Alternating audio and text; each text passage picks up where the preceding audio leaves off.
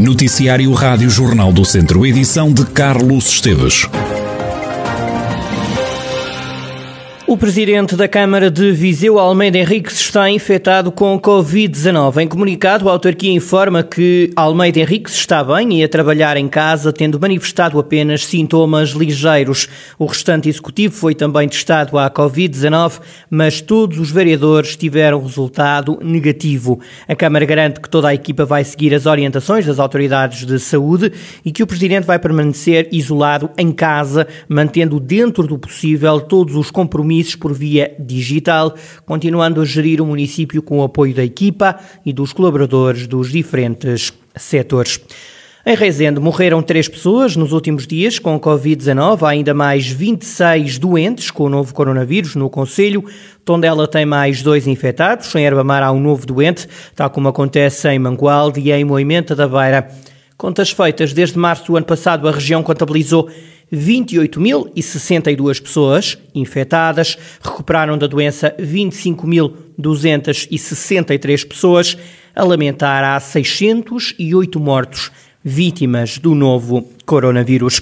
O governo prepara-se para fazer 400 mil testes à Covid-19 de 14 em 14 dias. A ideia é detectar casos positivos que não revelem sintomas. Germano de Souza, o diretor de um dos centros de rastreio mais ativos em Portugal, defende que a medida é possível de ser concretizada e refere que a ideia pode passar por levar técnicos para realizar testes, por exemplo, nas escolas, quando os estabelecimentos de ensino voltarem a abrir. Sim, sim, há condições, tanto mais não, não são só os meus laboratórios a fazê-lo. Haverá mais laboratórios que vão participar também. Todos aqueles que são os laboratórios convencionados que dão assistência a todo o povo português desde sempre. Pela minha parte, tenho neste momento capacidade para vir amanhã começar com 13 mil testes moleculares e cerca de 20 mil testes, 22 mil testes uh, de antigênio. Perguntar-me-á como, naturalmente, ou recebendo as pessoas em questão nos meus postos só de Covid, que tenho 160 no país, em todo o país, ou a determinadas zonas, a determinados agrupamentos, no caso de escolas, etc., e mandar lá os meus nossos técnicos fazer a colheita. Quer haja ou não haja sintomas, o objetivo é testar ao fazer-se 14 em 14 dias, permite que essas pessoas que num dia não são apanhadas são depois, podem ser depois apanhadas nos 14 dias seguintes. É uma tática que já foi utilizada em alguns países europeus, uns com relativo sucesso, uns com outros com muito sucesso.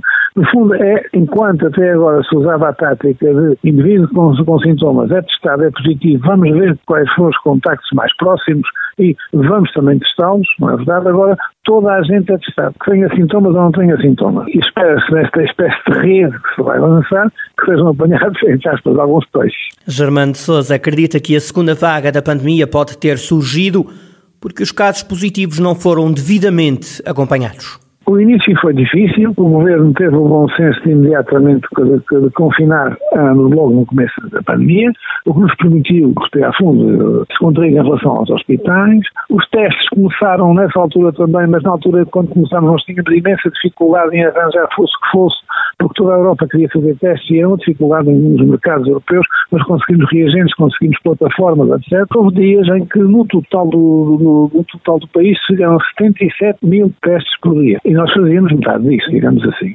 grosso, grosso modo. Obviamente que isso ajudou muito a combatêssemos a pandemia. Por vezes, e o problema era, os, a saúde pública e, e, e, os centros de saúde não tinham gente em quantidade suficiente para acompanhar os resultados positivos que nós dávamos. Isso permitiu que não conseguíssemos, talvez, escapar-nos à segunda vaga. A terceira vaga foi um misto tudo, inclusive uh, o Natal, que foi desastroso, não é evidente. Germano de Souza, diretor de um dos principais laboratórios portugueses que testaram, testam e vão continuar a testar a Covid-19, o governo prepara-se para abraçar uma estratégia de fazer testes a 400 mil pessoas a cada 14 dias. Em Tondela, a GNR deteve um homem de 59 anos por posse ilegal de arma. O indivíduo terá ameaçado um vizinho utilizando uma arma de fogo. Numa busca ao domicílio, a GNR apreendeu duas armas de fogo, uma arma branca e oito cartuchos de vários calibres. O suspeito foi constituído arguído e os factos foram comunicados ao Tribunal de Tondela. A Caritas Diocesana de Viseu teme que a receita do Peditório Nacional, que este ano acontece online, seja inferior à de outros anos, numa altura em que os pedidos de ajuda estão a aumentar por causa da pandemia. A três dias de terminar o peditório nacional, o presidente da Caritas de Viseu, Felisberto Figueiredo, diz que os pedidos de ajuda são vários algum aumento, porque as pessoas encontram dificuldades que são acrescidas, nomeadamente nós Vemos, por exemplo, gente que anteriormente era benemérita da Caritas e que hoje se sente forçada a vir aqui pedir ajuda também para si própria, porque ficou no desemprego ou porque tem familiares desempregados e não consegue dar eh, solução capaz ao seu próprio orçamento. Temos jovens universitários, inclusivamente, que estando a estudar faziam algumas horas aí em restaurantes ou equipamentos similares que lhes davam alguma receita que os ajudava ao pagamento das propinas e também isso desapareceu e, portanto, eles têm alguma dificuldade, inclusivamente em comprarem roupas de agasalho agora no inverno. Há, há situações variadíssimas, mas o que se nota é que realmente há necessidade de ajudar e, portanto, todos nós os que pudermos, julgo que não podemos recusar isso. E por causa da crise provocada pela Covid-19, o Presidente da Caritas de Viseu teme que as receitas do peditório possam cair. É natural que isso possa ocorrer, porque as pessoas, por um lado, estão confinadas e, portanto, não têm tanta oportunidade de contactar com a realidade no exterior e fazer a doação a partir de casa, às vezes torna-se difícil para as pessoas. Mas também por outro lado, podemos dizer que notamos alguma sensibilidade maior por parte das pessoas diante desta realidade e, portanto, reconhecem que devem encontrar formas de ajudar e elas vão, vão se notando. Eu estou aqui à frente da Caritas Diocesana desde o início de fevereiro e tenho tido uma surpresa agradável de gente que espontaneamente se organiza e contacta a Caritas e pergunta como é que pode, portanto, ajudar. Eh, e tem havido gestos espontâneos, inclusivamente anónimos. Felisberto Figueiredo, presidente da Caritas Diocesana de Viseu, o peditório nacional da Caritas realiza-se até domingo. No ano passado, a instituição da Igreja Portuguesa ajudou cerca de 10 mil pessoas. Uma reunião bastante positiva. Foi com esta convicção que o presidente da Câmara de São João da Pesqueira e também representante da Associação Nacional dos Movimentos Autárquicos Independentes saiu do encontro com os partidos com assento na Assembleia da República República, o autarca saiu convicto de que a lei eleitoral vai ser alterada para permitir que os independentes possam apresentar candidaturas a todos os órgãos locais.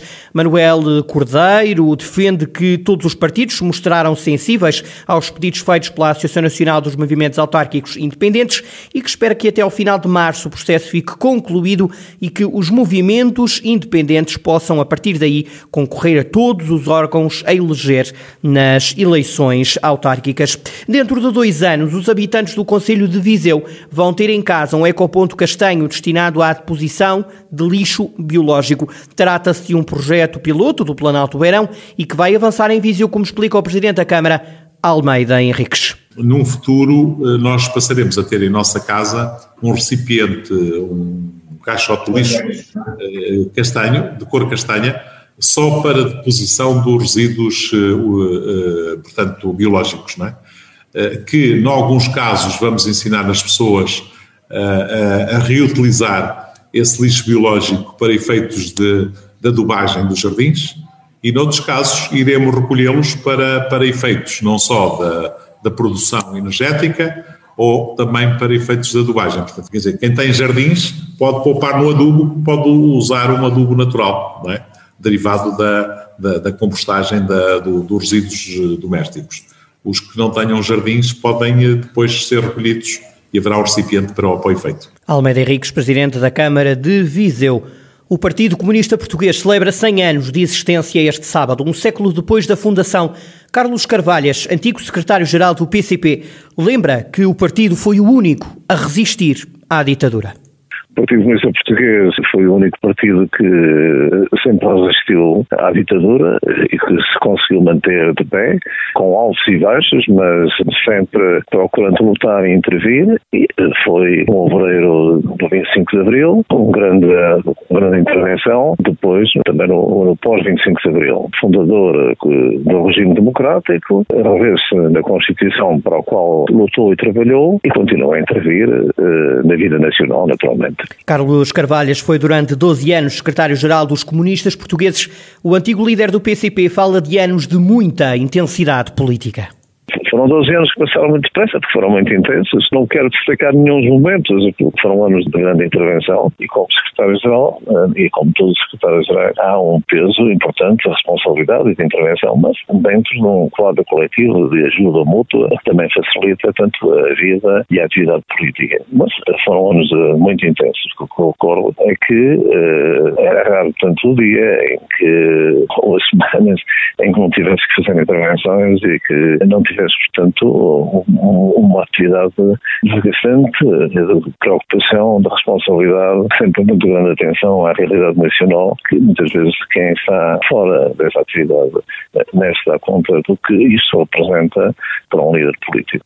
Carlos Carvalhas, antigo secretário-geral do Partido Comunista Português, natural de São Pedro do Sul, foi substituído por Jerónimo de Sousa em 2004, ele que é ainda hoje o líder dos comunistas portugueses. Em Viseu, a delegação regional do PCP também vai marcar o dia de amanhã, dia de centenário do partido, com algumas atividades. Felipe Costa, responsável pela organização, diz não ter receio de que o Partido Comunista perca influência na sociedade. O comunista refere que mesmo tendo 100 anos, o PCP tem mais futuro do que memória o seu projeto de transformação da sociedade, que num partido com 100 anos continua a ter validade, a ser um projeto de futuro.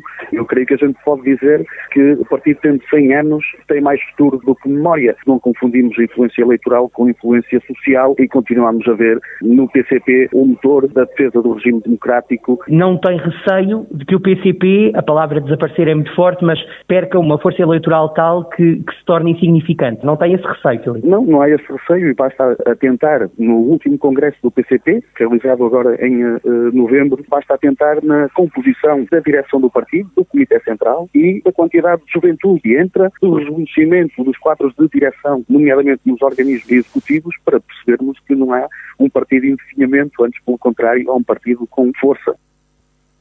Felipe Costa e os 100 anos do Partido Comunista Português. No distrito estão previstas algumas atividades para celebrar a data. A partir das 3 da tarde de amanhã, sábado, dia 6, no Rocio de Viseu, vão ser colocadas 100 bandeiras do PCP. Haverá ainda um pequeno comício e ainda o um espetáculo de música e de poesia, que já conta com mais de uma dezena de aderentes. Em Lamego vai ser apresentada uma exposição sobre o centenário do Partido Comunista Português.